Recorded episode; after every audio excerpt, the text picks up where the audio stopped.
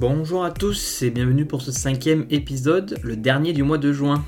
Ça va déjà faire un mois qu'on revit ensemble les plus beaux moments du sport français aux Jeux Olympiques et vous êtes toujours plus nombreux à m'écouter, donc continuez à partager avec votre famille et vos amis, ça me donne plein d'énergie pour continuer. On en a la moitié de cette série dédiée aux Jeux Olympiques, mais pas de soucis, je vais vous accompagner jusqu'à la cérémonie d'ouverture.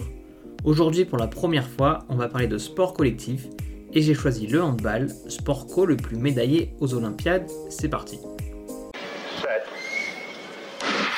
Le premier départ, le bon Phénoménal Le jour de gloire est arrivé Je crois qu'après avoir vu ça, on peut mourir tranquille. Reporter Sport, le podcast qui vous fait revivre les plus grands exploits sportifs français. Nous sommes le 26 août 2016 à Rio de Janeiro, jour de la finale olympique du tournoi féminin de handball.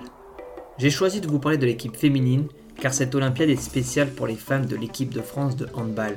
Elles vont décrocher leur première médaille olympique, mais je vous laisse un peu de suspense pour ceux qui ne savent pas de quel métal est la médaille. D'abord, quelques explications sur le handball. Tiens, en fait, Jamy, je me pose une question.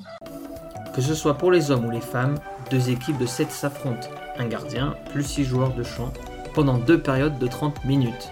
Le terrain est de forme rectangulaire avec devant chaque cage une zone réservée aux gardiens dans laquelle les joueurs n'ont pas le droit de mettre les pieds. Comme au basket, le dribble est autorisé et en plus, les joueurs peuvent faire 3 pas ballon en main sans dribble. Et bien entendu, l'équipe qui a marqué le plus de buts après l'heure de jeu remporte la partie. Retour au match maintenant. Nos Françaises affrontent les Russes en finale, équipe contre qui elles ont perdu lors des matchs de poule 25-26. Pour se qualifier en finale, elles ont éliminé l'Espagne en quart et les Pays-Bas en demi, match qui leur assure leur première médaille olympique.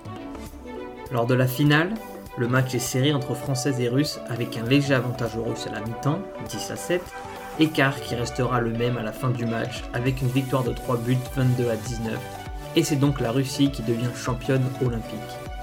Mais les Bleus, avec cette médaille d'argent, remportent la première médaille olympique de l'histoire du handball féminin.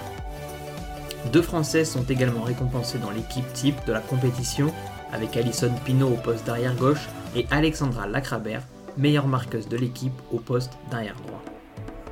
Lors de cette Olympiade, les hommes font le même résultat en perdant en finale alors qu'ils étaient double tenants du titre après 2008 et 2012.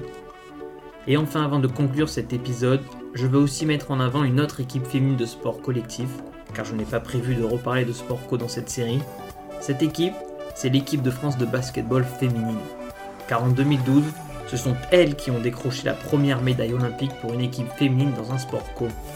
À Londres, elles obtiennent l'argent en perdant seulement en finale contre la grande team USA. Après 2012 et donc 2016, on espère maintenant que 2021 sera aussi l'année où nos équipes féminines et masculines brilleront à Tokyo. Et voilà, c'est la fin de l'épisode. Je vous donne rendez-vous la semaine prochaine où je vous parlerai d'un sport un peu moins connu, mais très ancien et très populaire, la lutte. C'est tout pour moi. Reporter Sport, le podcast qui vous fait revivre les plus grands exploits sportifs français.